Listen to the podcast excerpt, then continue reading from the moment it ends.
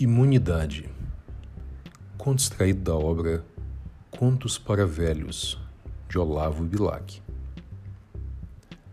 Foi para Chedes Cristiano, a capital federal.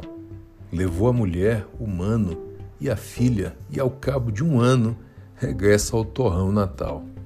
Regressa, vão esperá-lo, com festas e rapapés. Os amigos a cavalo queimam-se as bichas de estalo, foguetes e busca-pés. Praxedes, Guapo e Pachola vem transformado e feliz, traz polainas e cartola, e guarda-chuva de mola, e botinas de verniz. E a mulher, gorda matrona, é aquilo que se vê. Vem que parece uma dona, vestido cor de azeitona, saído do Raunier. Depois do almoço se ajunta toda a gente principal. E depois de toda a junta, o que há de novo pergunta na capital federal. Precede zimpa de orgulho e principia a falar.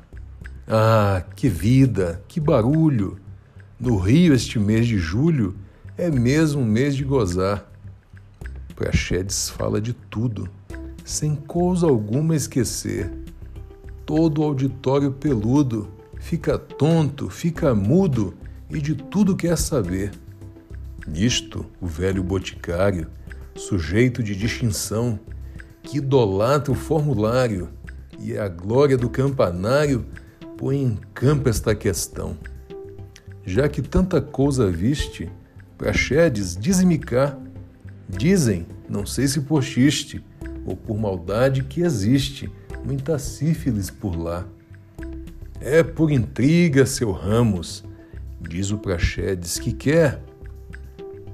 Um ano por lá passamos e nada disso apanhamos, nem eu, nem minha mulher. Fim da história.